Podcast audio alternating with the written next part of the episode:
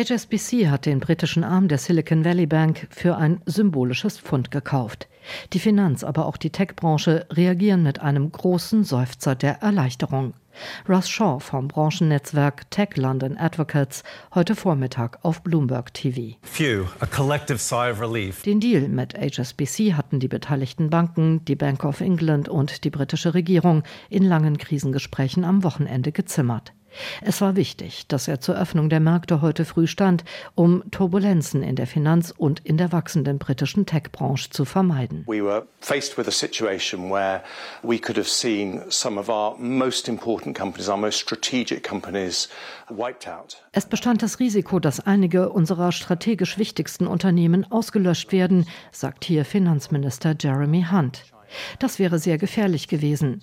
In den letzten drei Jahrzehnten haben wir in Großbritannien nach China und den USA den drittgrößten Technologiemarkt der Welt aufgebaut. Es ist sehr wichtig für unser Land, dass dieser Sektor gedeiht. Nach Angaben von Sky News haben 3300 Firmen im Königreich Konten bei der Silicon Valley Bank. Tech London Advocates schätzt, dass 40 Prozent der britischen Startups mit SVB zusammenarbeiten.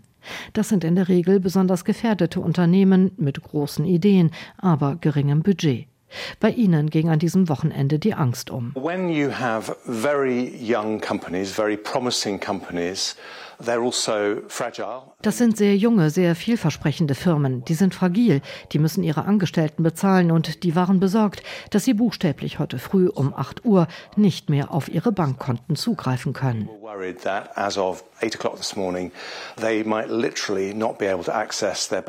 Es ist ein Erfolg der britischen Regierung, das verhindert zu haben. Alle Experten und auch die Opposition sind zufrieden mit Jeremy Hunts Deal.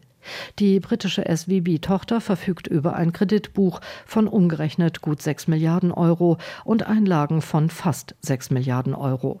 HSBC ist zufrieden mit der Übernahme, sie sei strategisch sinnvoll für das eigene Geschäft in Großbritannien.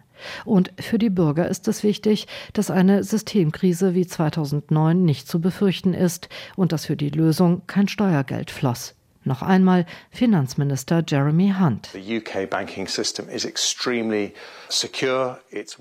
Das britische Bankensystem ist extrem sicher.